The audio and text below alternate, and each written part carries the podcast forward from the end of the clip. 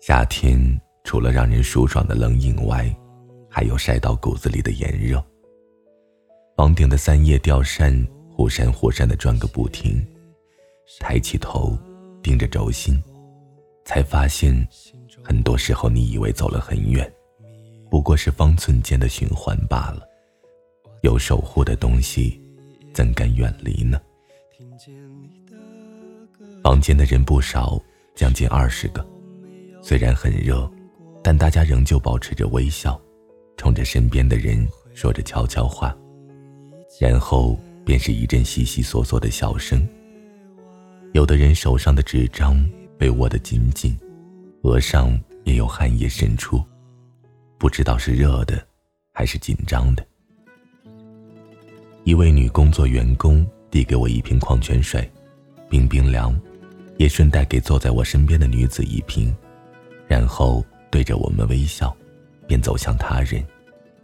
水发完后，他站在前方，抱歉地告诉我们空调系统出故障了，给大家带来麻烦，感到歉意。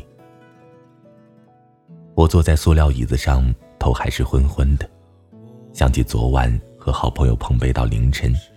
五箱啤酒被我们四个大老爷们喝得干净，大家酒量不好，但是为了陪我喝，他们也没有怯场。来这个城市将近三年了，也就这么几个好兄弟，总是在最艰难的时候伸手拉兄弟一把。城市越大越冰凉，陌生的人太多，连个知心的人都难寻。这里是荔枝 FM 七八九五幺七，失眠的爱情，每一个失眠的夜晚都有我陪着你。我是主播南商英。今天的文章来自阿春牧羊犬。你终于成了我的前女友。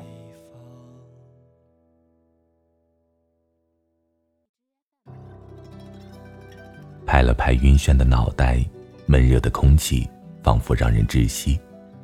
周围一圈圈的嘈杂声深深的刺激着我的耳膜。旁边的女人看着我，然后从包里拿出一张纸巾递给我，擦了擦两颊的汗液，感觉整个人也清爽了很多。我叫古风，目前在一家计算机公司上班，生活比较忙碌，但薪水确实不错。这是我毕业的第五年，没有什么大成就。但也足够衣食饱餐。昨天不只是压抑了太久，还是一时冲动。那个陪了我一千零九十八天的女人，终究是成为了我的前女友。一切可能都是天注定的吧。在一起的时候，我就觉得，以后这个姑娘肯定不会是我的女朋友。难道我有算命的潜质？还能未卜先知。那个陪了我三年又三天的姑娘，叫做林楠，和名字一样，是个温柔善良的姑娘。那时候毕业没有多久，因为厌烦了在公司里的枯燥生活，便跟着几个朋友一起出来单干，美其名曰创业。初始的时候，一切都刚起步。很多烦心的事，但当时动力也足，怀揣着一颗想发财的心，并也不觉得苦和累。林楠是我在一个聚会上认识的，那天她穿着一身鹅黄色的连衣裙，挽着的头发特别好看，一瞬间她就吸引了我所有的注意力。那一刻，我知道这就是我命中注定的女孩。于是从多方打听了解到了他的联系方式，再加上我的软磨硬泡，最后林楠答应了做我的女朋友。在他答应我的那天，我叫上另外的三个好兄弟，一起喝了个通宵。那一天，兄弟们都祝福着我，说我真他妈的是走了狗屎运，才被林楠喜欢上。我就一直傻笑，一直喝酒。人啊。总是在高兴的时候忘乎所以，觉得那一刻就是所有，尽情放肆，随意张扬。谁也不知道，三年后，同样的四个人，不同的地点，依旧肝肠一醉。命运仿佛一个淘气的小子，你永远不知道他的下一个动作。恋爱的时候总是百般甜蜜，我和林楠每天都会腻在一起，不是打电话就是微信或者 QQ。那时候彼此之间仿佛有说不完的话，那时候一件小事都可以说一个小时。那时候。彼此爱得不可自拔。后来感情稳定下来，便不再像开始那么腻歪，因为在创业，刚起步的公司还有很多事情要忙。我是学计算机的，一些技术上的事情都是我亲自指导，很多时候忙起来便分不清白天黑夜。为此，林楠还跟我闹过小脾气，但他也知道我在搞自己的事业。便也只是嘴上说说而已。其实每个女生在恋爱的时候，都是希望另一半能多陪陪她们，哪怕在一起吃个饭、逛个街，都很高兴了。这是一种肯定，也是一种仪式。年轻气盛的我豪言壮志，对着林楠说：“以后一定要给他最好的婚礼，买一颗全世界最大的求婚钻戒。”带他去世界上最浪漫的地方去度假旅游。林楠看着我，眼睛都在冒着小星星，拍着手说：“我相信你，我们一定会幸福的。”我觉得年轻就应该有梦想，即使在别人眼中是白日梦，也要大胆的去做。爱情需要有期待，有浪漫，有世界上最好听的甜言蜜语。可是，年轻无知就得付出代价。我们的创业公司失败了，在苦苦支撑了将近一年之后，不了了之。那些最初的梦想、憧憬的未来，化成泡沫，随风而逝。那时候我们还欠了很多的债，几个人平摊下来也得每个人几十万。我还是刚毕业，根本没钱，家里又家境不好。不想让父母担心，便一个人整天低迷下去。出租房里堆满了易拉罐，满地的烟头也无人打扫。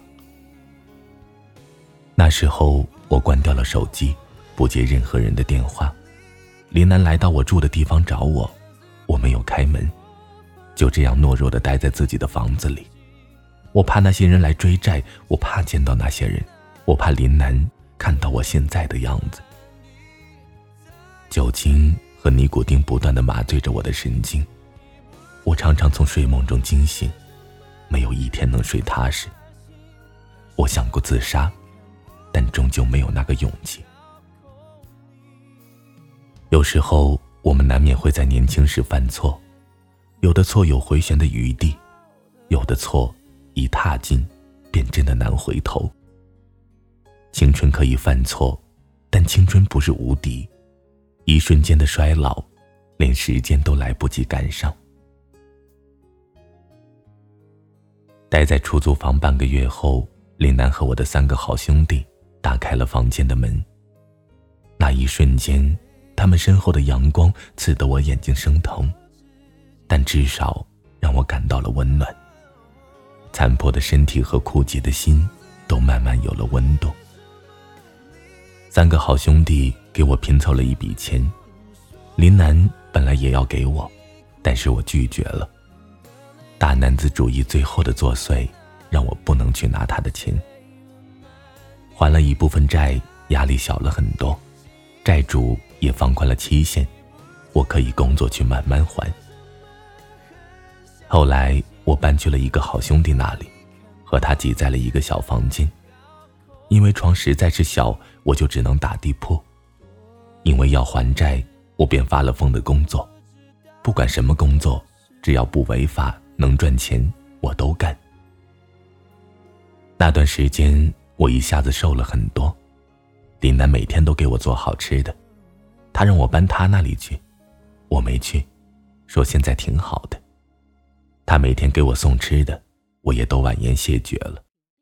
每次看着他红着眼眶走出房间的时候，我的心就疼得难受。我看不到未来，看不到希望，我连自己的生活都顾不上，我又该怎么照顾林楠呢？我承认我自卑了，那么落魄的我连自己都讨厌，觉得自己配不上他，便不再想去打扰他了。那时候，我自以为是的认为，喜欢一个人就是放手，让他去找更合适的，这该是大爱。不能自私。好兄弟劝我别这样，劝我和林楠好好谈谈。可是我倔强的像头小牛，不回头，不退后。后来我在一场大雨后病倒了。那天我给人送快递，忽然的大雨让我淋得像个落汤鸡。我以为这只是件小事，晚上。便接着去餐店做兼职，第二天便高烧不起。迷迷糊糊中，我好像被人送进了医院，旁边有女人的哭声。等我睁开眼，纯白的天花板，林楠正趴在我床前，憔悴的脸颊，散乱的头发。我忽然发现，林楠也瘦了好多，心被揪着酸疼。林楠慢慢睁开眼睛，看到醒来的我，露出了大大的笑容，然后起身叫来了医生。从他们口中，我才知道自己得了急性肺炎，幸亏送医院及时，不然就很麻烦了。这几天，林楠一直守在我身边，帮我擦洗，日夜坚持，连吃饭都只吃几口。越听。心里越痛，鼻子越酸。出院后回到住的地方，林楠烧了一顿丰盛的晚餐，大家一起十分开心。后来林楠回去，好兄弟跟我聊到半夜，以前很多我不知道的事情，都被道了出来。休养好后，我不再那么拼命的干着苦力活。通过网上向很多计算机公司投了简历，最后顺利的进入了一家不小的公司。因为自己的基础好，很快便在公司崭露头角，深得领导喜欢。没多久便加职升薪。半年后，当我拿到奖金，还完最后一笔债务，我给林楠打了一个电话。一家西餐厅里，我一袭西装的坐在对面。还做了一个帅气的发型。林楠来的时候被我的样子惊住了，看我拉着他走进了餐厅，便小声对我说：“这里太贵了，我们走吧。”我拉着他的手，微微笑，没有回应。点了一份他最爱的意面，还有最爱的点心。等快到吃完的时候，我说去结账。不一会儿，便手捧一束玫瑰花。来到他跟前，半跪在地上，掏出了兜里准备了很久的钻戒。嫁给我吧，林楠。从此，让我来照顾你的一生。我看着林楠，深情的说道。林楠捂着嘴，眼泪不停的流，然后不断的点头，轻声说：“我愿意。”我站起来。狠狠的抱住了他。在我和林楠相处的第一千零九十八天，我终于向他求婚了，她终于成了我的前女友，她从此不再是我的女朋友，她成了我一生挚爱的妻子。在我最凄惨的岁月里，是他不离不弃；在我最糟糕的年纪里，是他左右相伴。他将所有的积蓄给了好兄弟，帮我还债。他一直都在商店当销售员，挣钱给我买营养的东西。他在最美好的年华没有享受什么，却陪我受尽了苦难。这些我都不知道，我都不知道。